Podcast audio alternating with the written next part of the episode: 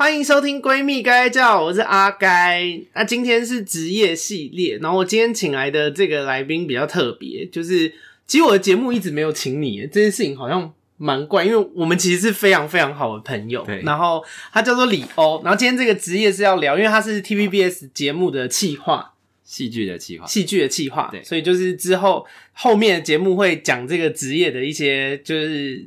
内容跟跟大家想象差异在哪边？这样，但是首先来现在解决一个问题，因为其实我从录频道开始，就是身边有很多朋友都有问我说，就是诶、欸，为什么大家明明就是很熟，但是却没有找？就是因为其实我朋友蛮多的，然后很多年的朋友也很多，然后尤其是李欧又是特别好的朋友嘛，然后对，十年有吗？有有有有吗？认识十年，有。然后反正因为那个我别的室友也有在问，就想说为什么没有找他？没有我吗？对，就是 你这么想听我讲话吗？然后没有，因为我的那个频道的定位还是女性频道啦，就是我很怕找太多 gay 来，最后就会彻底变成一个同志频道。我那个节目的基调是女性频道，好不好？大家有那个定位一下。对，所以就是这是主因，没关系。我们今天聊产业，对，我们今天聊产业。哎、欸，你可以跟大家讲一下那个戏剧的企划主要在干嘛？呃、欸，最主要工作应该是，不是我们有文化部嘛？要，然后我们要拿戏剧去申请补助。嗯，那我我其实每一年最主要的工作应该都是去写那个企划书。哦，哎、欸，嗯，所以。台湾的戏剧一定要申请补助吗？没有补助就拍不了吗？不一定啊，但是有补助就可以拍更好，是这个意思？也不一定。这么前面就要开始攻击？不是，我没有要攻击。我我的意思是说，一个戏拍的好不好，它跟它的资金有关。嗯，那但是资金对我好也不见得拿到你拿到补助的时候。因为因为文化部的补助有一个上限，嗯，好，这都是有公告，上限就是四十九趴，嗯，对，那你你提报出来这个预算的四十九趴，比方说你这个整部戏预算是六千万，那你你能拿到的预算顶多就是不到三千万，哦，那其他其他的资金你要自己去张罗，然后最后还是会对账，哦，是会是会去校验的，然后所以。这要看看你当初跟文化部开出多少预算，然后文化部再决定他可能要给，所以不能再追加还是什么的吗？不会，绝对不会追加。哦，所以定好多少就多少。那这部戏如果你们没要到预算，还是得拍吗？有可能就，就不拍了，有可能就放着啊。哦，或者是下一期再申请看看。好，反正因为因为我以前也做过大概两年的经纪人，快两年，差不多、嗯、应该有。对，然后反正就是算是那个。圈圈有 double 到，然后李欧现在做，哎、欸，你做三年，三年了，三年多了。对，就是李欧也是有做过很多产业的。就我认识他的时候，我们 一开始我十九岁的时候，保养品公司，保养品公司行销，然后还有行销公司，然后后来有去经纪公司带歌手，带歌手带过福琼英跟卢学瑞，对，然后但那个工作没有做太久，五个月而已。然后后来我就去医美诊所做了两年的行销，最后 再跳到电视电视台的计划。对，我因为我其实今天原本有想想要找找他聊医美，但想说没关系，先聊戏剧的计划，因为医美也很精彩。但是那个医美就是要想一下，因为医美有一些内幕讲出来好像不太好。我还可能伤害有点大，对，还在还在斟酌，所以就是 请大家，因为啊，我们这开头讲了，大家之后就一直敲碗要听医美，所以医美跟大家想象的不一样，再说再说。好，但我们今天就是先来跟大家讲上那个，因为大家应该也很爱看剧嘛，就是戏剧这件事情跟大家的想象也不一样。然后我今天也是抱着一个，就是因为以前我们在像我自己带艺人的时候，因为以前我经纪公司的艺人大部分是演员。所以我们带的时候也会参与到一部分，但不会全部。我们可能只会参与到前面的选角，因为呃，戏剧有两种，就是有一种是他们没有这个角色没有原本先要找的人，他们就是会去 casting，他们会去面试很多演员，然后在这些演员里面找到适合的角色。对，那有另外一种是这部戏在写的时候就已经确定这个角色要给谁了。嗯，就是有一些是可能。比方说，制作人或是导演，他们本来就有自己认为这个剧本非常适合的人选，或，或是以谁为蓝图去想这个对角色。那反正不管是哪一种，我以前当经纪人的时候参与到，就是哦，前面顶多参加一个面试的过程，然后中间开拍了以后，跟结束会配合那个戏剧的单位去，可能上节目宣传啊。我们那时候是呃会上，就是节目很多通告会去宣传嘛，像以前以前有什么康熙啊，然后现在又有什么那个。以前还有我猜嘛，然后还有那个什么娱乐百分百之类的，嗯、就是都会去综艺节目去宣传，综艺大热门啊，对。之类的去玩，然后或者是什么 GQ Vogue，他们也会有一些对对对杂志。杂志的采访。对，但是我也只会接触到这一块。但是因为李欧是，就是他是戏剧部门里面的人，所以他从这个节目的非常前面到非常后面，他就是完全会参与的。所以今天就是跟大家聊一下这件事情，然后也要让你们知道说，诶，其实拍戏这件事情没有大家想象中那么容易，还有拍戏的模式。诶，我觉得拍戏的模式好像可以先讲，因为我自己觉得这件事情蛮酷的。以前没有进这一行之前，因为我们。观众看戏都是一集一集看嘛，对。可是尤其是像一些大戏，比方说什么《甄嬛传》那类，嗯、就他们的戏可能一拍就是拍那种十个月啊、十一个月，就是要拍到一年的，然后集数很多的，然后戏里面的季节还会横跨春夏秋冬这种。对，就是你在看的时候，可能像《甄嬛传》，好像戏里面就过了十几二十几年，嗯，就是在戏里面，但是你不可能真的拍十几二十几年，所以你一定是。比方说，你们拍的这十二个月里面，春天的时候，你就得把所有这部戏里面春天的戏份都拍完。对，就是拍戏这件事情，其实为什么说很考验演员？是我觉得，因为我们可能一天，我们就是一天要拍摄嘛。那这个演员他今天有空，他今天来，可是他可能今天之内，他可能要拍第一集、第五集、第八集跟第十六集的某一场戏，就是他那个。剧本要写的很完整，然后他要，因为你不可能，比方说你上一场戏可能拍了两个小时，然后你休息一下，就因为那个剧组人员他们要换搭景的地方嘛，摄、嗯、影师也要在新的地方。场景是一个很重要的，对，就是他们要搭新的。那演员就是在这个搭景的时候，你要去换你身上的服装嘛。那如果你的那个时间跨度是很大的，你脸上的妆也要改，发型也要改，然后你就要在，比方说如果只有半个小时可以换场。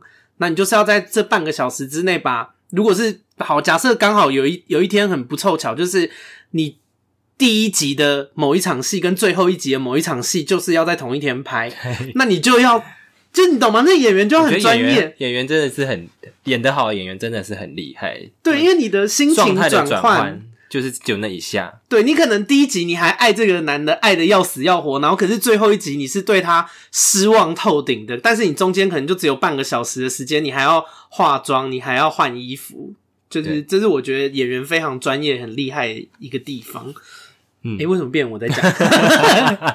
像是滔滔不绝。对啊，那你自己当初进来这个产业，因为呃以前做的其实即便是带歌手，其实跟戏剧也是。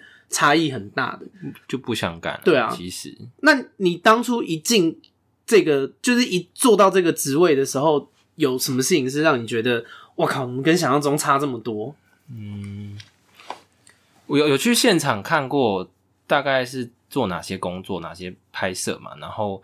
其实我现在我觉得对我最大的影响是我现在看戏剧会去想说那时候怎么拍的，我懂他怎么怎么把它，他怎么有办法拍这个，或者他用什么手法？就是我已经没有办法好好的看一部戏，我知道。对，但是其实其实，在现场你你会看到，呃，台湾的制作的话比较多要考虑那个场景啊，因为场景要租金嘛。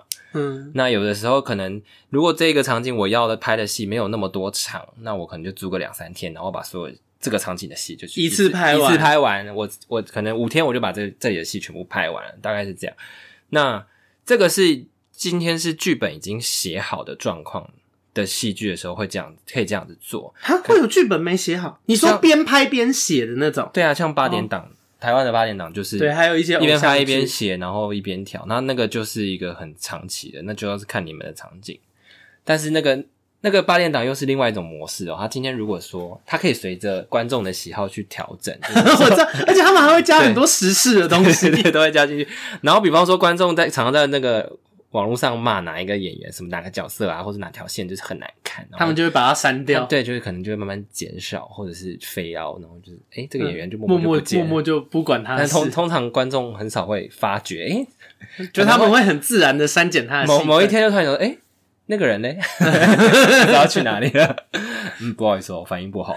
我知道，因为可是我觉得边写边写剧本边演这件事情，其实很考验演演员，因为。据我所知，哎、欸，这是可以公开讲的，因为炎亚纶以前有出来骂过这件事，就是，但我自己，因为我之前带艺人拍的时候，也有发现，我觉得那个真的，我觉得很考验演员，而且有些东西，因为演员他们怎么变得好像在聊演员，就是演员他们看剧本，他们消化也需要时间，他们要带入那个角色去想，说我这个角色，因为。剧本出来，你就是只有台词嘛。嗯。可是你是演员，你拿到那个台词的时候，你你不可能，你不可能站在那边立正，然后讲这句话啊。你一定会搭配一些动作，你会有表情，你会有情绪，跟你要知道这个角色讲这句话的动机是什么。嗯。可是你在临时改的这种情况下，很难，就是。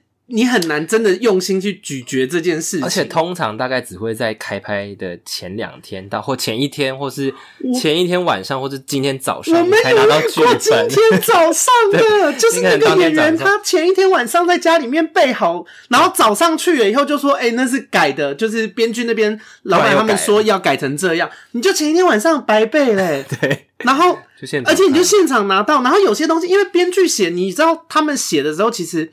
就是编剧也是人，他们写的不会是完美的，嗯、就他们有一些逻辑可能会没顾到，嗯、然后或是上一场跟下一场不接这类的事情，就是这有。可是这件事情对演员或是导演、导演、导导演，就是有要求的演员或是导演，其实是很痛苦的事，就是他们会觉得说我在做一个，我觉得跟。人有关，就是他会觉得，如果他是觉得我在做一个作品，属于我的艺术作品，那他对于这件事情就会非常抵触。嗯，可是如果演员或者是导演他们想的是说，我们就是来赚钱的，我们把手上的事情能做好，那可能心理上面就会好很多。对对，就是你就想说，哦，好，没关系啊，我反正我就是领钱做事啊，老板要我改，那我就改。如果你是抱着这个信念出发的话，其实会比较没有那么痛苦。所以你在看影集跟。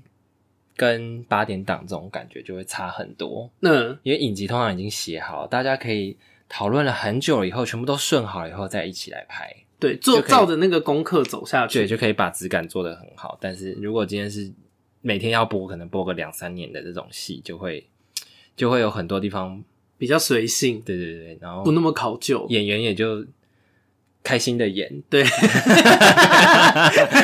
讲话好圆融哦。但是 其实，其实拍八点档，其实对演员来说，他算是有点像是一个公务员的感觉。哎、欸，可是是很好赚的，因为我之前有听过那个收入年好像一年是可以累积高一点，是有到千万，很惊人。对，就是其实八点档的演员是很赚，可是那个工作强度是很高的，因为我知道他们有一些演员是，你是演八点档的演员，你是几乎是，如果你又是。主要角色你是很有可能是除了会被定型之外，有些人是直接住在片场呢。我有听过这样的故事，他们就是直接睡在那边，然后醒来就接着拍。以前有妆也不卸了，皮肤会烂光吧？但我们公司的比较没有，比较没有让他们睡。然后其实他们有点真的有点像公务员，可能早上七八点开始梳化，然后可能呃六七点就是收工。那嗯，你觉得就很像下班回家？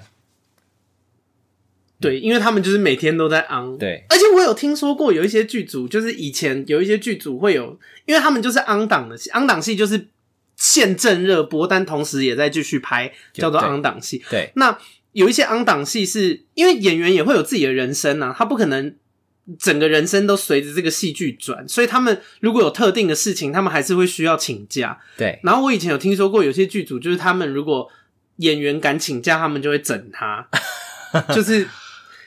呃，要看请假的程度，然后跟事情是什么。哦、就如果什么自己要出国玩啊什么，那就是可能一开始一开始要拍八点档的时候，都会跟演员讲的比较清楚，就是、嗯、大家都知道是什么。对，如果今天好，今天观众喜欢看这部戏，嗯、收视很好，那就麻烦大家一起。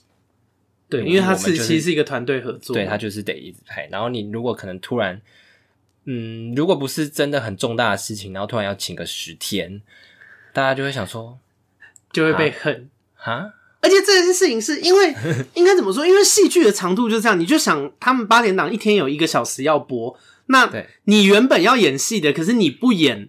你请假，那你剩下来的那些分钟一定是同剧的演员要去分担的，啊，就是变相其他人的工作量就会增加嘛。编剧也要改啊，对啊，就是会被大家恨，也没有到恨啦。如果如果有很提早一段时间之前先去沟通，我觉得大家可能还好说话，就处理一下。因为我们以前我以前做经纪公司的时候，我主要的。带的艺人都是演员，嗯，所以我们那时候，哎、欸，我们以前要请假姿态得放多低呀、啊，真的压力很大，因为我们也是，而且有的时候会尬戏，对，哦，尬戏真的很可怕。我们就是原则上都尽量不想要让演员尬戏，因为两部戏尬在一起，其实很容易会撞到，然后，而且发型不能动啊。对啊，然后而且还有的是那个，而且演员也要休息，因为你去想，我们有时候哎拍戏的强度其实是很强的。对，我们真的以前有拍是那种，他们可能六点开拍，哎六点开拍代表我们艺人四点多就要起来了，嗯，他还要弄妆发什么的。然后如果六点开拍，开拍到晚上十一点，你还不能休息哦，因为你结束以后你还要卸妆，你还要洗澡，你还要看隔天的剧本，可是你隔天四点要起来。我演员超级辛苦的，就是以前看戏的时候就觉得感觉很 fancy 啊，就是你知道五光十色，然后又可以在荧幕前面亮相，感觉好像很棒这样。嗯、但是因为我那时候，我可以讲一个，就是《熟女养成记》。嗯，呃，我以前带那个子玉姐，子玉姐于子玉，以前叫秀琴，现在叫于子玉。对，然后改回本名了。然后他之前拍《熟女养成记》的时候，因为这部戏的那个。呃，收视率跟得奖什么都还不错，可是他们在拍这部戏的时候，其实压力很大。我那时候，因为子玉姐她是原住民，嗯、她不是会讲，他不会讲台语，他所有台语都是硬练的。对，然后就是真的是拿他那时候在准备的时候还会哭，哎，压力大到是会哭的。我以为有些哭戏真的是随手就来，你要是你。你就想到说词还没背完，眼泪就流下来，就是没有啦。但是我的意思是说，真的是非常辛苦的一个工作，对，所以我觉得就大家不要误以为演员好像很好赚，但哎、欸，我们今天并不是要聊演员哦、喔。但戏 戏剧真的是都很辛苦啊，就是除了演员之外，工作人员也很辛苦，因为工作人员一定会比演员更早到，对，先把现场塞好，真的累，等演员来。然后拍完了之后，演员可以先离开，然后工作人员要把场地。工作人员是最辛苦的。以前我在当经纪人的时候就很有感觉，因为艺人他们只要管好他们的表演嘛，中间这一段我们从，可是经纪人是我们从开始谈，然后中间走合约什么的，然后到中间艺人表演完，我们还要。再谈后续的东西，我们还要收费，因为很多单位会赖账，你知道，大家很 叫你出席这个活动，说什么拍了，然后钱死不给你，超想把厂商厂商名字讲出来，气死！哎、欸，我不能讲是哪个厂商，真的不能讲，但是真的很生气。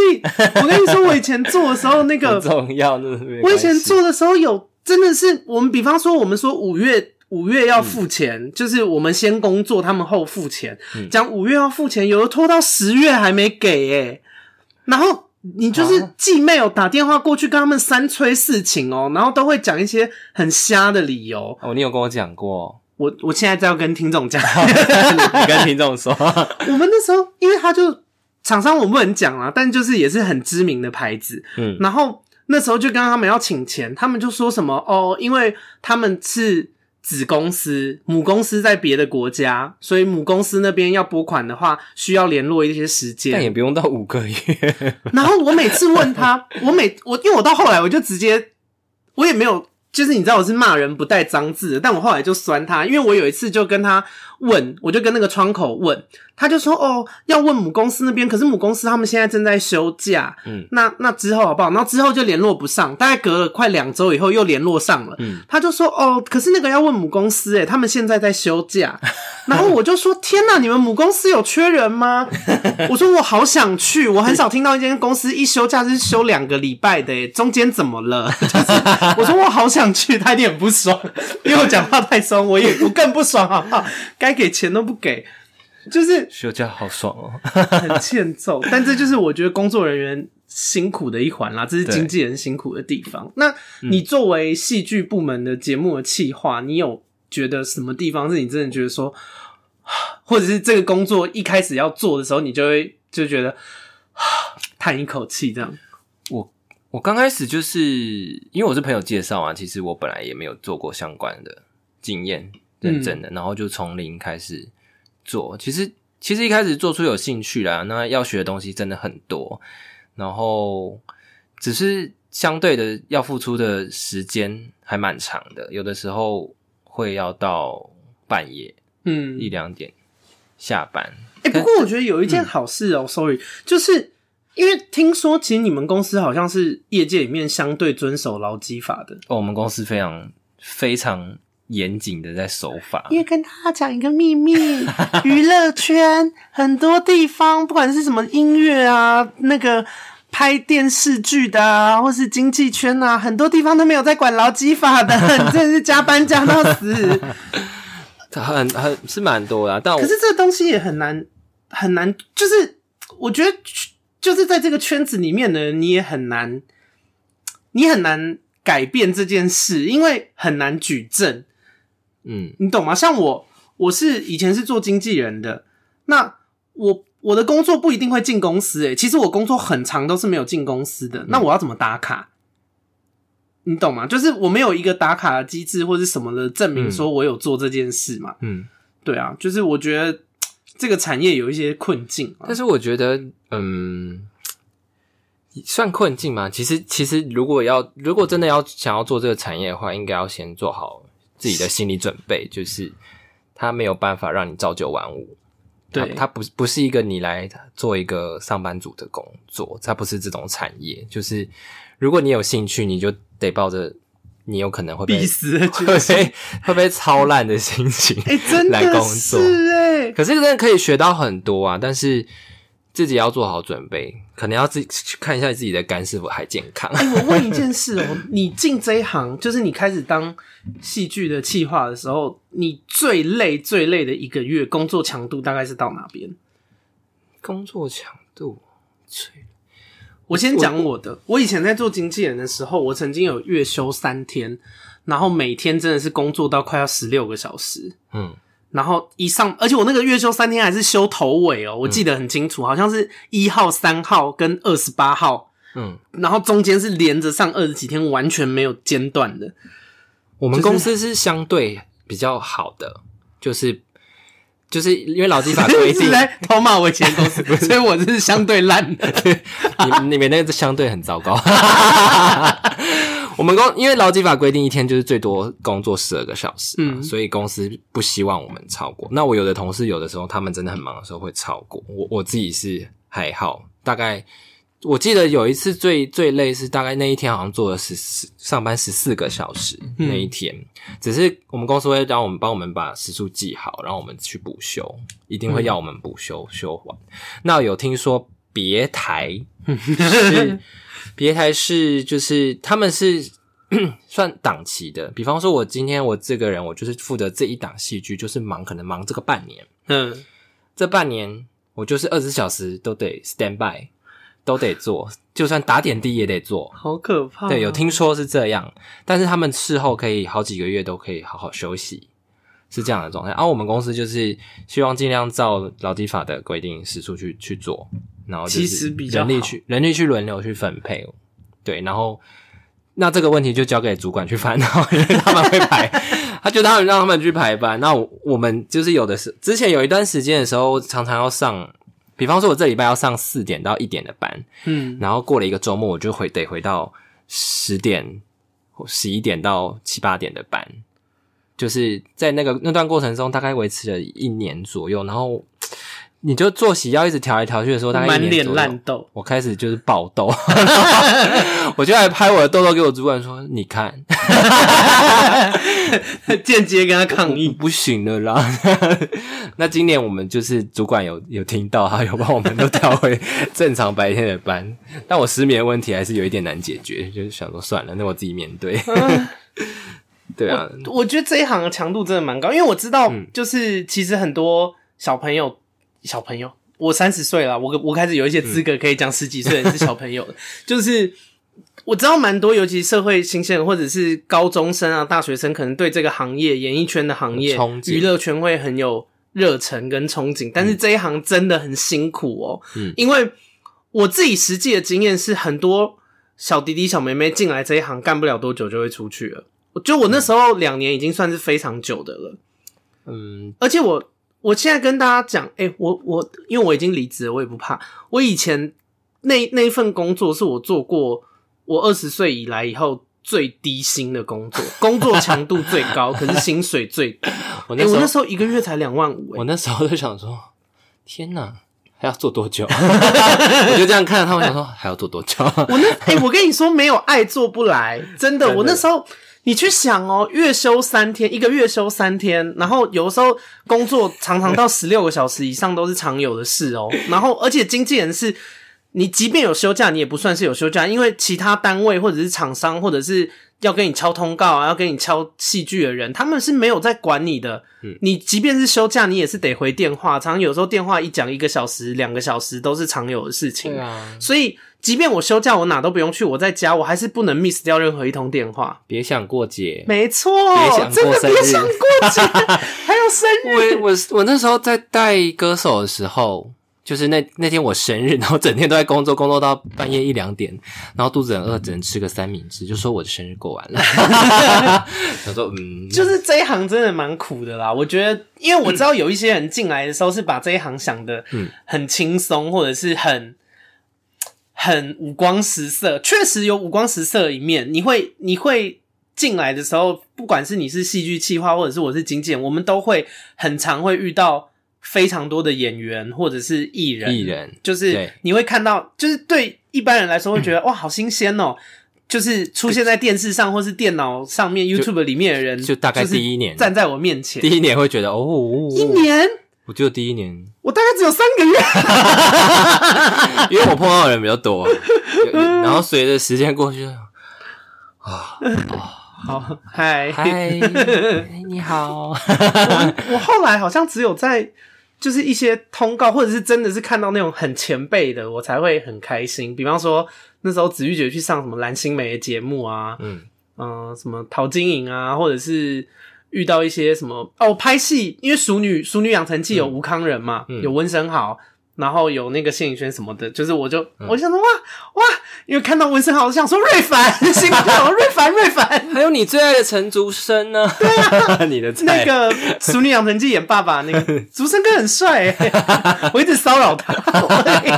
啊，你我不知道你们知不知道他是谁？他是一个，哎、欸、他有拿过金马奖，嗯，然后。就是《淑女养成记》演那个子玉姐老公的，对对，他叫他本名叫陈竹生。然后我那时候，我们那时候我一直骚扰他，超好笑。我还我还跟他老婆说：“哦，很羡慕你。”耶。他老婆一直笑，他们很傻眼，来的臭婊子，讲的什么话？不会啊，他们知道我在开玩笑啦。我们那时候演就是带熟女的时候，也是竹生哥带着我跟他自己的经纪人还有子玉姐跑来跑去，因为我们没有车。是很照顾人的前辈，嗯，然后，但我觉得进这行真的要有爱，就我觉得喜欢或是试试看是不可能的，你要有爱，而且那个爱要蛮强大的，浓厚。对，哎，你看我那时候，你知道我工作那两年，我几乎是跟，因为我我刚刚前面说我跟李欧认识十年了嘛，对，我那两年真的是飞到出我的社交圈呢。那两年，大家几乎是完全找不到我的。因为我，我觉得做经济真的要有爱，可是我做戏剧，我可以找到一些兴趣哦。对，我可以，因为在制作面嘛，我或者是幕后，我可以找到一些兴趣。什么意思叫找到一些兴趣？就是我找到我蛮喜欢写企划的，就是编剧把故事、哦、真的假的？编剧把故事写好，我喜欢把它包装的很漂亮。那个很多页，那是一本书哎。对啊，我们就是要把它两百多页做出来，就是要做出来，但是是跟很多人一起合作啦。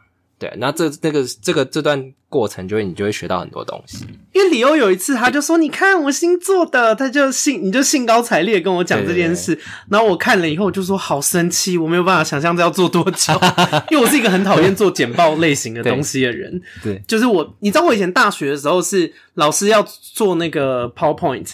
然后简报我都是白底黑字的人，嗯、完全没有任何的美工，嗯嗯，极简就是简到不行的那种，我都是靠嘴巴一直讲，一直讲，一直讲这样。我就是从这里面找到兴趣。我觉得大家在工作中都可以找到自己喜欢的兴趣啦，都可以吗？应该应该是可以找得到。如果你想要继续把这份工作做下去的话，像我就会找到，就是我平常会去想说这个计划案或者是哪个简报，我要怎么把它做得更美，就是学这种。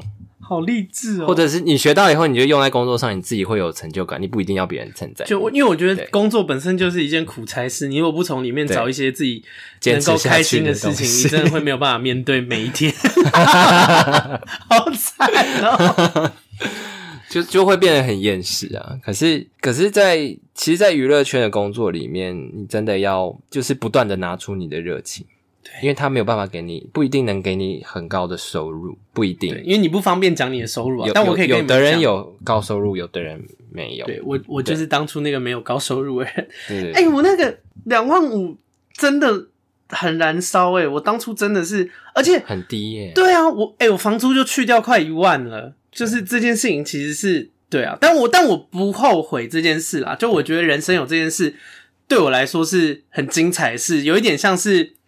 有点像是，可是我是女性频道，大家应该就是像一些臭男生，不是很爱讲以前当兵的事嘛？你叫他回去当兵，他一定也是不要，因为很苦嘛。嗯、你叫我现在再回去当经纪人，我也不要。但就是那一段时间回想起来，你会觉得说，哇，我有我有燃烧过的热情的那种感觉。可是其实也蛮多女生对演艺圈有兴趣啊。我就是我觉得有兴趣是不够，你得确认你非常热爱，你得确认就是对这些工作什么屎你都可以吃。对，因为那个 那个工作的强度，我觉得如果是抱持着试一试，或者是好像蛮喜欢这种心情的话，是没有办法长久的走的。也可以试试看来 TVBS 投履历哦，TVBS 很守法。而且 而且女如果是女生想要走这一行，我有一个真的要把话说在最前面。你你要有办法，就如果你是异性恋的话，你要有办法找到一个观念非常开明的男生男朋友。对。因为你的时间真的会有很多花在工作上啊！如果你交有那种男朋友，又是那种非常传统的，会一直靠腰，就像那个穿着 Prada 的恶魔的里面那个那个男朋友 Net 一样，就是会一天到晚在那边跟你靠腰说你为什么一直在工作的，那你就不太适合走这一行。就是或者是那个男朋友，对，或者是那个男朋友不太适合你，可能要换一个。对啊，然后因为你刚刚讲一件事，我也想要聊这件事，就是我算觉得，我觉得算是娱乐圈特有的现象，就是这一行其实很缺人，算我的感觉是蛮缺人，蛮常在缺人，但是门又很窄。我不知道像经纪人或者是你们戏剧戏剧的企划，应该都是，就是你们他们不会在一零四上面找人，他们不会去人力银行上面找人，几乎完全不会，真的真的没有人可以介绍的时候。对，他会是最后的办法。他们的首选还是会觉得说，认识的业界认识的。朋友找认识的，或即便是新人，因为像我当初进经纪人这个圈子的时候，我，我也是纯新人，也或者是原本在这里待过，跳到别的地方的，对，或是老朋友、老交情介绍的人，对对对，对，就是他们的产业模式比较是这样，所以我觉得，呃，其实我觉得我算运气好，我因为我。我我其实来这一行其实算全新的，对对啊，我当初进来，对，所以人脉很重要，人脉很重要，真的多交点朋友。而且，而且我我觉得娱乐产业这件事情啊，演员演员界应该也是这样，就是我觉得做人比专业重要非常多，不是说专业不重要，专业也重要，可是做人非常非常重要。对，嗯，在这一行非常风声传很快，对，坏事传千里，而且。而且一坏掉很难挽回，因为几乎无法挽回。就是如果你比方说像演员，就是你很会演戏，可是你为人很鸡掰，那你还是蛮有可能会接不到戏。对，你只要对工作人员鸡掰，马上传。对，马上传。对工作人员要客气一点啊。对，因为工作人员要把那个艺人啊，就是工作机会搓掉很容易。对对，有时候就是一句话或者是名单看到就把它划掉，你就那个那个工作人员就真的不用再。虽然现场的工作人员的的职责是要把演员照顾好，嗯，但是。不代表他们是演员演员的助理或是奴隶，对对，就是不要不要，还是要有礼貌，对你那个那个差蛮多的，很有礼貌，一定要谢谢，然后一定要好好的打招呼。如果是你要做演员的话，不过这一点我蛮庆幸，因为以前我带的三个演员就是风评都很好，蔡黄如，嗯，豆花妹蔡黄如跟大久保麻里子麻里扣跟那个于子玉，嗯，我觉得他们都是。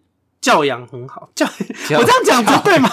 我是怎么看出人家这样？就是大家都是非常有礼貌的，然后对工作人员、嗯、对每个人都很 nice。因为我有听过同行在讲别的，小爆料一下，但不能讲是谁，就是有遇过那种连招呼都不打的，然后是真的是把工作人员对工作人员颐指气使的，有，然后很多，其实蛮多，对。但那些后来都同事说的，后来都 后来都活得不太好啦，人还是不要太拽。就是，那你自己进来这一行以后，有觉得台湾的戏剧现在有什么困境吗？会不会转太硬？困境哦，嗯，因为现在网络很方便嘛，所以我们要看到韩剧，要看到陆剧，很容易就看到了。啊，他们预算这么多，其实比下来就。就感觉得出，台湾预算就是资金就是没有这么多。可是台湾其实有自己擅长的的地方，像是台湾本土的，你们看，甚至最近有斯卡罗嘛，嗯，然后或是做工的人这种，或是熟女这种题材，其实都是台湾的强项，就是很哎，我人文的东西，我觉得是哎，因为近年来，对，因为我其实很少看台湾的剧，嗯，我讲实话，我都看美剧比较多，然后。我觉得台湾的剧的优势真的是这个哎、欸、你看近几年的那个什么，我之前一周年讲我们与恶的距离，嗯、然后呃斯卡罗或是熟女，就是可能没有真的没有办法像韩国或者是像中国那边拍一些就是那种很气势磅礴啊，然后千军万马，或者是那种特效。厉害到爆炸的那种片，但是人大场戏，对于这种台湾特殊的人文现象、社会现象的探究，你看，像我们娱乐的距离，它就没有没什么特效啊，它就是在讲媒体的事情嘛。对，就是，可是我觉得只要你怎么讲，你剧情挖的够深，你对社会现象你做足功课，其实台湾的戏剧还是可以很好看的。台湾就是现在就是有这种软实力可以去竞争，但是。就就真的，其他就是，其实我们我们在制作的过程中，大部分很辛苦的过程，是我我看到我的长官老板他们其实很辛苦的在找资金，嗯，在找资金来源，找人想投资。那我不我没有跟着他们去谈，可是其实看到他们这样来来回回，就知道真的很不容易，一定不容易，非非常非常不容易。但就是，但还是有很多人愿意在台湾这个戏剧拼下去啊！我我觉得。如果大家想要支持台湾戏剧的话，也可以就是多看。嗯，那如果家里刚好有电视盒的，真的也可以多看，因 为因为收视率很重要。哎、欸，那我再问一件事哦，哎、欸，但你应该也不方便讲你们自己台的，就是你有没有耳闻过？呃，电视电视台或是戏剧部有没有哪一些比较不好的文化？是不好？嗯，刚因为刚讲了一个算是加班嘛，然后其实娱乐圈的薪资不算太高。不好的文化，比方说，会不会有一些长官把一些个人的喜好啊那类的东西融入戏剧里面，哦、或者是有有听说别台的长官就是蛮喜欢封杀一些不喜欢的演员，或者是拍一 拍，可能说不想拍了，然后就把人家封杀了。拍一拍不想拍，把人家封杀，那原本那部戏怎么样？就不上档了吗？不是，就是。就是比方说日播戏啊，就是哦，可能演员想要去发展其他方向哦，然后就会对。可是这个这个其实其实其实是两边立场都没有没有没有错。哦，OK，对啊，我们这个有点像是我们刚刚讲的做人的事啦，就是因为你如果你你你如果今天你得罪人，你拍这种很长的剧集，你想要下车，你你得想好你要怎么说。呃，这个真的很重要，因为这就是大家一开始说好要一起做一件事，然后你中途你想要有点像是叛逃的那种感觉，对，那那就是要好好处理。除非你是完全不用回到这一行啦，你就是做的说哦，我真的。干老娘现在就是不爽，我这辈子再也不要拍戏，我再也不要当演艺人我再也不看你们这台的脸色。对，就是 就是我，我想知道你在说谁。我外面很多工作，对，就是没有你们这台我不怕啦，其他人还是会找拍戏。那那也可以啊，如果如果如果是这样，其实没有差。我我觉得是啦，我觉得在在职场上本来就没有说谁可以一定可以封杀得了谁。嗯，对啊，因为现在制作公司也很多，只是现在 疫情状况，大部分都不太开戏。对，那可是如果说今天你真的遇到困难的时候，那就变成要来回头检视你自己平时的为人如何了，或者是你过往怎么去处理事情的。但因为我觉得今天是职业系列，就是大家听可能会觉得说啊，哪个行业不需要做人？可是我只能跟大家说，这个行业特别需要做人，因为我也工作过很多嘛，嗯、你也做过，你也做过一般的公司，然后保养品公司嘛，你也去行销部门，嗯、你也去医美部门嘛。对。那我以前也有打打过工嘛，然后我也有待过旅馆饭店业啊，我也有待过经经纪人的行业，我现在在做客服，嗯、但是我真的整个职涯下来，娱乐业的。风气真的非常需要做人，这是我纵观所，就是我们做过的所有工作里面归结出来的，就是这个产业是我们做过所有产业里面最需要人脉的，而且要真的要礼貌，对对，很重要。然后你在面对任何新的工作单位的时候，你都要皮绷紧，嗯，你要很紧绷，对。但如果很熟的是可以放松一点。因为我以前做经纪人的时候就很常被惹到，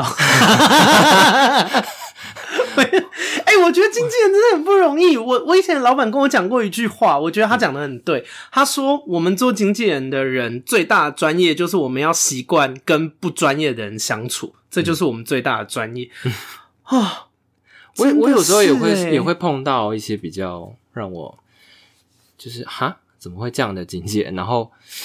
嗯，但我但我会习惯养成一个习惯，就是我不一定要直接对人家态度不好，我可以气、嗯、把气跟同事讨论，跟好同事聊聊，嗯、就是骂骂完，然后再好好的接人家的电话，跟人家，或是有的时候也不用把气出在他身上，你就是之后不要跟他合作就好了。对啊，对啊，而且同业之间都会互相问，就是你知道吗？尤其他们戏剧企划的，一定就是你们不可能只有 TVBS。就你们一定也会认识别的台嘛，对啊，那就会互相交流啊，就说，哎、欸，你觉得某某某演员怎么样？他说我们上次上次有找他啊，戏演的烂，态度又很差，那这个演员之后就再也接不到戏了。很多东西都是这样的，这只是举例哦，没有在讲谁，没有，这是真的，谁啦？还说是真？但我真的有遇过一件事情，我不我不会说这个演员是谁，因为他那个时候好像刚好没有经纪人，然后我要去问他，我有一部戏本来想要找他聊聊看，我想先问档期，档期就是指。他只他接下来工作时间是否有空有空？对，对，因为艺人他可能有一些，嗯、就是都会去问艺人的档期，因为他可能会有很多戏啊，他可能有商业的东西，他可能有案子，他可能有通告什么的，所以要去问他这段时间有没有办法安排。对，那我我我是。因为我们的企划案就是等于我们智智慧财产嘛，那我不能随便给，嗯，那我就先问他这段时间有没有档期。他说：“那你有没有企划案可以给我看？”我说：“呃，我想先知道您这段如果时间如果没有空的话，那我给你这个企划案其实也没有什么意义。”他就说：“你不给我企划案，我怎么知道我有没有档期呢？”他说：“你这样是不是本末倒置呢？” 我从此就我从此就很讨厌那个人。我只要见到谁想要提他，我说那个人很讨厌，他都骂我本末倒置。我就觉得哦。什么本末倒置？你没有时间，我给你企划案干嘛？当我这边大放送哦。我我等一下关掉，问他是谁，气死了。好，啊，最后有没有什么事情特别想要跟听众朋友讲？就是不管是大家对于你这个工作，或者是哎、欸，你们最近有要上什么戏吗？不然也可以跟大家宣传一下。最近哦，呃，还没，还没，还没拍就没有，还没拍，等然后等明年吧。嗯，对，反正。总总结聊下来，就我觉得台湾确实钱没有其他国家那么多，嗯、可是我们把，就是我们不把它做的很磅礴，不不拼特效，我们拼内在那些心理的对社会现象的观察。做的很深，其实还是有很多细。我想到一个可以说，如果说你们今天想要去电视台工作的话，不要以为电视台只有记者这个这个职位，对，它有很多职位，它就有点像，其实它大部分职位跟一般公司好像差不多，他们也有法务，也有财务，也有一些会计，对，也有剪接啊，很多很多职缺，其实可以去去看。如果你有自己擅长的技能，你搞不好也可以在电视台找到一个你可以发挥的职位。嗯，那可以体验一下里面的生活，没错，体验一下辛苦燃烧的 生活，也不会有有人也是就是安做做了二十年，好像也蛮开心的。哎、欸，那大家的感情是好的吗？会有会有击败的同事吗？我们、欸、这可以聊吗？还不错啊，还不错，有一些。在别的部门，我不行，有一些我比较处不来，我就是尽量少跟他们接触。可是其实这个问题在任何职场都会有，是的，你都会有不喜欢的人。我觉得改天如果买个变声器，然后帮你换个名字，讲的内容应该会差蛮多的，爆出很多黑料。好，大家好好期待，因为我之后真的会去买变声器，因为有一些职业是完全不能。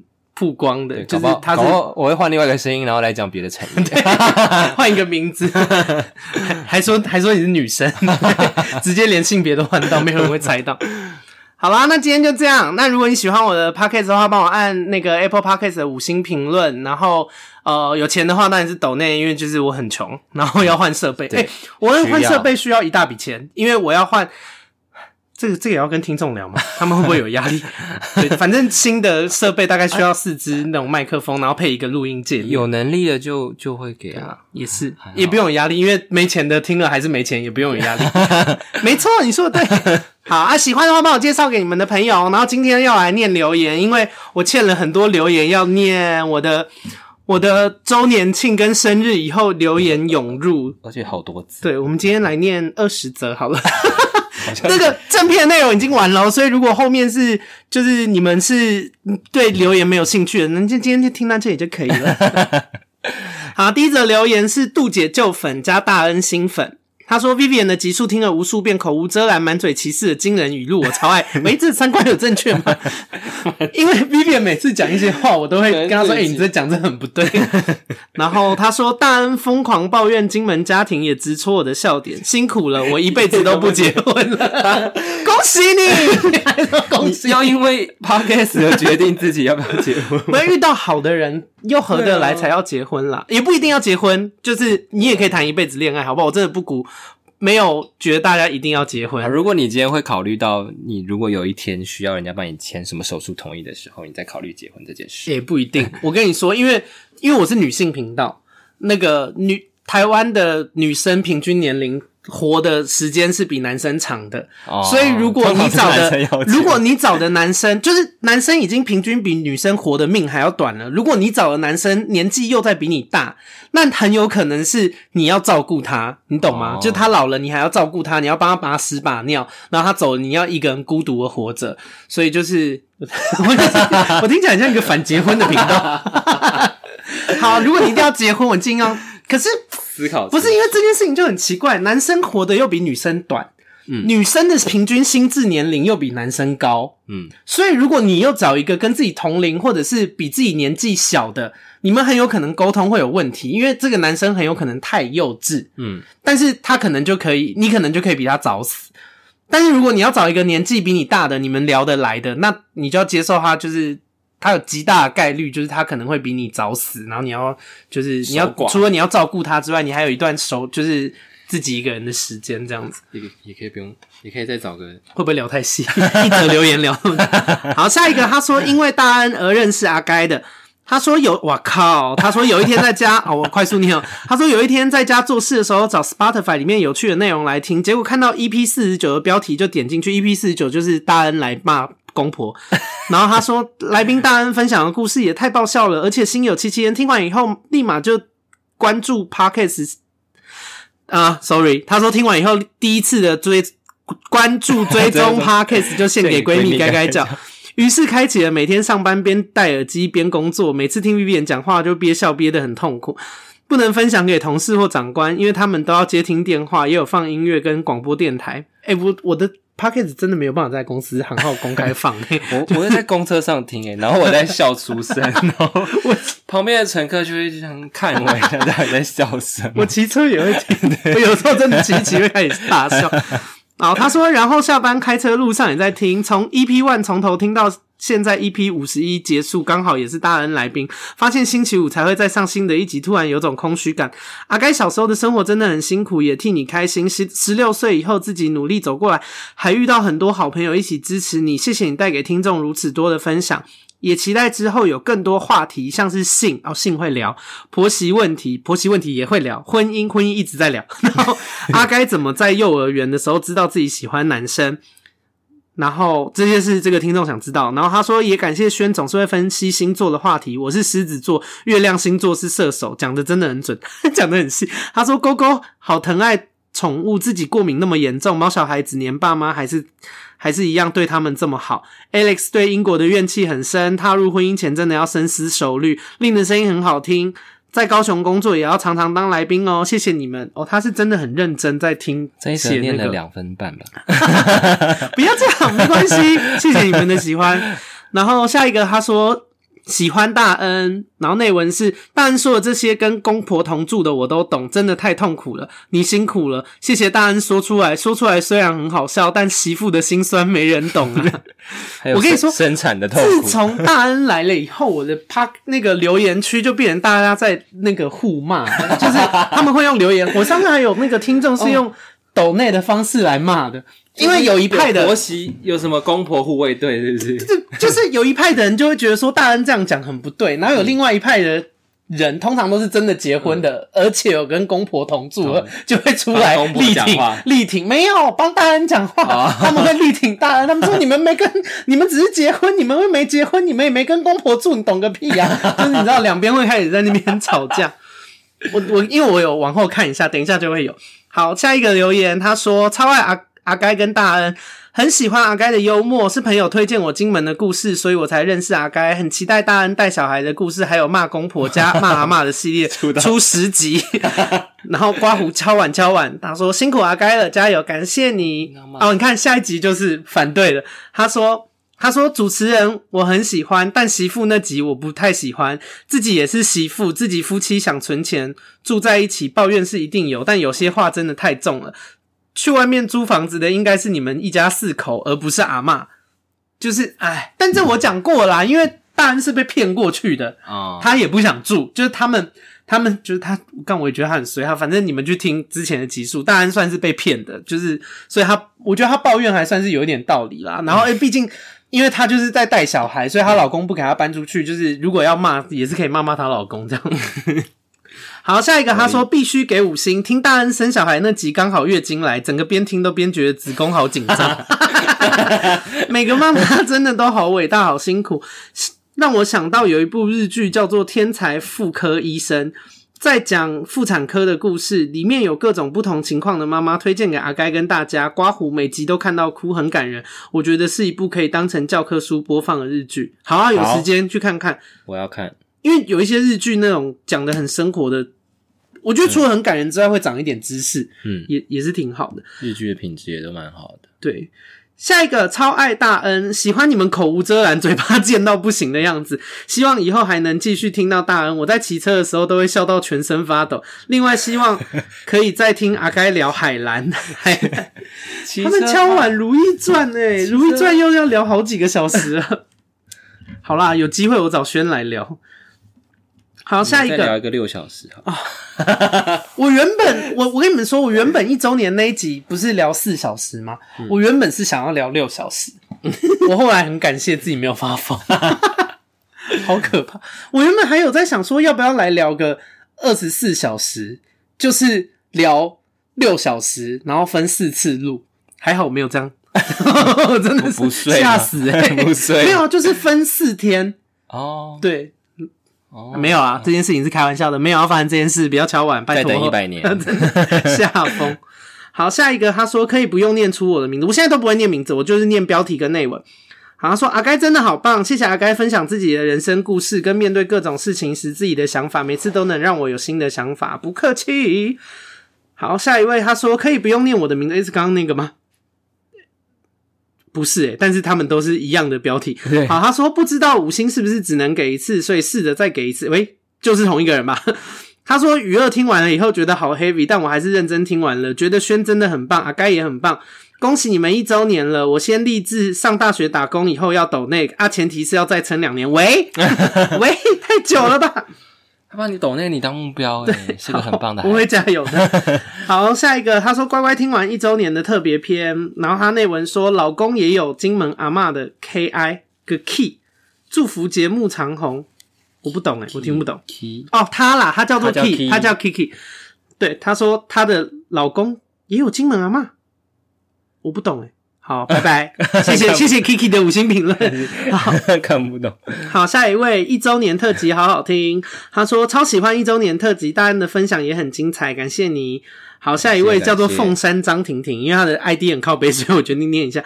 他说第一次留言内文说很意外，自己有点悬浮，不接地气。新闻对这个社会还是有很多积极正向的作用的，有很多社会的角落和需要援助人都需要透过新闻才能呈现在大家面前。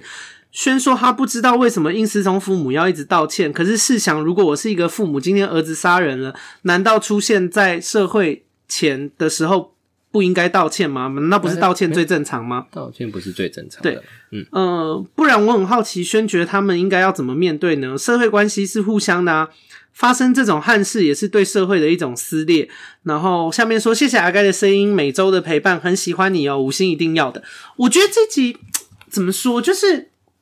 他讲，他当然知道他为什么要跟大家道歉。他不解的是说，他就哎，再去听一次啦，就是 就是再去听一次，又四小时又过了。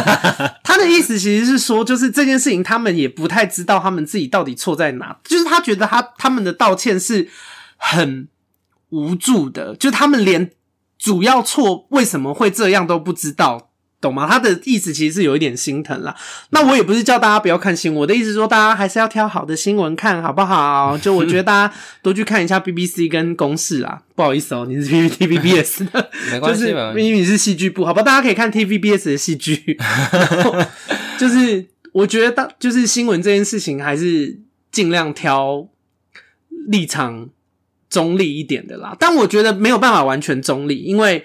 人就是会有立场，我觉得讲嗯讲客观，这新闻给的资讯尽量不要概括去接受了。对，你就是要会做工。大家还是自己如果对有一些东西，比方说疫苗死人啊，自己上网查一下，这些资讯其实都很容易取得的。不要一直，因为我我不鼓励大家一直看电视新闻，主要就是因为这这件事情，因为电视新闻太好洗脑人了。嗯，你们自己也知道，尤其是总统大选的时候，你们去看一下特定新闻台，他们播报特定候选人的那个时间比例，那个其实很明显，就是，然后你耳濡目染之下，其实很容易被被洗脑啦。我是讲真的，所以我我自己的判定是，我觉得 BBC 跟公视相对比较没什么立场，比较公正啦，所以推荐大家。我我我觉得现在的这个时代，真的要培养自己很多分辨是非的能力，不然很容易就直接被。对，而且很多东西都是内容农场出来的，他们就是写假的，你也不知道。因为像哦，要小心那个每日头条那个网站，那东资讯都不知道哪里来的。对啊，就是而且我有一些当医生的朋友，他们也说他们很讨厌那种，就是病患会跟他们讲说他们在网络上看了什么文章，但其实网络的文章很多的那个资讯也是不对的。对，对，大家有机会如果真的想要了解医学，去看医学期刊好不好？推大家一些很深的东西。好，下一个留言他说 A。哎、不知道是什么意思。然后内文说，听到阿该说李小，然后宣接文的时候，觉得你们在说相声，好好笑，哈哈哈哈。对，我们那时候有一个迷之默契。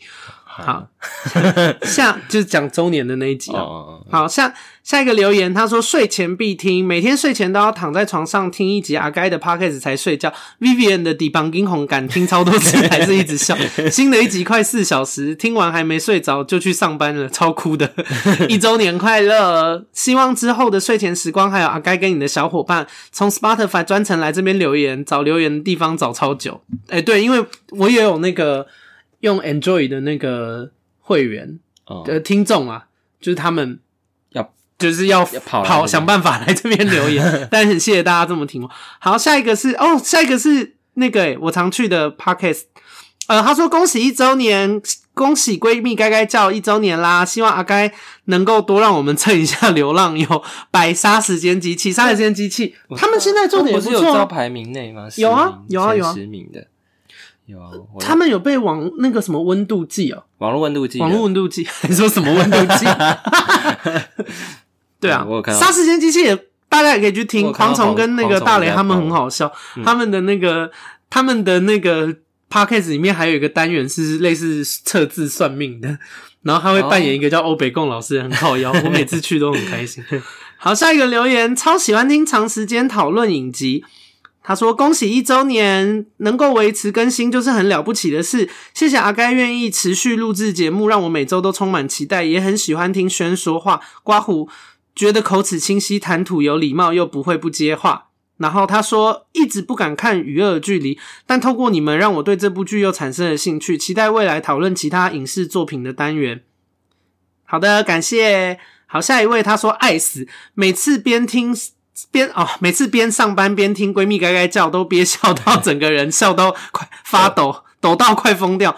但真的好好听，Vivian 有够好笑，也很喜欢轩，已经在 IG 分享很多次，会继续收听。谢谢你的分享。谢谢。好，下一个。他说：“从第一集追到现在的该粉闺蜜该该叫，真的是很优质的节目，主题多元，从家庭、爱情、工作、星座、疫情、海外电影、影集分享，应有尽有。哎，其实我真的对现在又多了职业哦，而且真的秉持着像闺蜜一样，可以边聊天边靠腰，真的有够疗愈的。很多人都说边听会边大笑，是真的。”而且阿该邀请的来宾都超有实力，不管哪一位都好喜欢，因为都相当符合主题，战斗力爆表，刮胡大爱心。P.S. 最近的新欢是大恩，虽然我没有结婚，但听到大恩聊公婆的事情、生产的事情，都笑到爆炸。生产也要笑到爆炸，生产很痛哎、欸！我今天就听生产一直笑啊，真的、喔，狂笑。然后他说狂听十几遍，刮胡台词我都可以背出来了。抱怨公婆这集疯狂转发给已婚朋友听，笑死。P.S. 二，除了第一集可以不用听之外，其他集数还是可以一听再听。那过年第一集真的过年那集也可以听哦 一 P 十只有三秒吧。然后 P.S. 三，希望厂商们赶快找阿该叶配优质的 Podcast，值得你们信赖哦。感谢你的推荐。好，下一位，他的标题是说新来的，第一次听牙该的节目就选中大恩的金门系列，真的是中肯又好笑，用好笑的语气讲家里的无奈事，也是不把听众当外人才可以讲的这么北烂。顺便评论一下七月二十四号说可笑的那则评论，自己也清楚老公的家人很有事，这不就是闺蜜的抱怨大会吗？闲聊还要道德绑绑架。请你先做到换位思考。你们又在吵架，又在吵架，就没事啦。因为我觉得大家有的就是结婚跟没结婚，可能呃，我觉得就我之前有讲过，就我觉得好朋友聊天，很多时候是你不能把是非放在太前面。有的时候你得哦，这也是跟你们讲，如果你们周边有一些朋友，他们呃遇到一些事情，你们要安慰他，先安慰他们的情绪。即便有一些事情你觉得他是做错的，可是不见得当下在他情绪最浓的时候就要跟他讲。就我觉得好，很多时候好朋友相处，有的时候支持比是非对错重要。然后是非对错这件事情要不要讲，怎么讲也是很值得思考的地方。然后我先跟大家讲一件事哦，我并没有觉得朋友做错事情一定要提出来，就是我觉得朋友的陪伴比较是重点。那嗯。呃，因为我身边也会有一些朋友，我们可能很好，然后我们平常一起玩的很开心，或是我们做很多事情，我们有很多回忆。但是他如果做错事情，我不见得每一个朋友都会跟他说：“你做这样不对哦。”就那是要看人啦，就是看你交这朋友在，因为朋友不是来做这件事的。就是如果这个人他的呃耳朵比较软，他比较愿意能够听你讲话，那你当然可以跟他讲。可是如果今天这个。这个状况是你一讲了，你们的友谊可能就会毁灭。然后你仔细想一下，你觉得这件事情他做错做对，其实对你们两个来说没有那么重要。那那其实还是可以不用讲的。就是我觉得这件事情，我是到长很大以后才发才领悟到这个道理的。因为小的时候会觉得说没有啊，我们是朋友，我们就是要一起变好。我怎么可以看着你一错再错？小的时候会有这种比较控制狂的想法啦。就是我觉得，嗯、呃，可是我觉得这就是为什么我说我从一些人的那个观念或者什么，我可以大致知道他的生长过程跟他的。嗯环境就是，我觉得这件事情也勉强不来。那我觉得有一天会明白啦，嗯，就是不强求啊。我我的观念也可能以后还会再变啊。好，下下一位他说一周年，啊，这是今天最后一个一周年。他说换了工作以后不太能上班，一直戴着耳机，搞得我都没什么时间听 Podcast。但一周年这集我还是一定要先听一下。希望阿该赶快接到叶配，加油加油，叶配爆炸！感谢你，那今天的留言哇，今天留言讲很久诶好了，谢谢大家的支持，那我们下周见，拜拜，拜拜。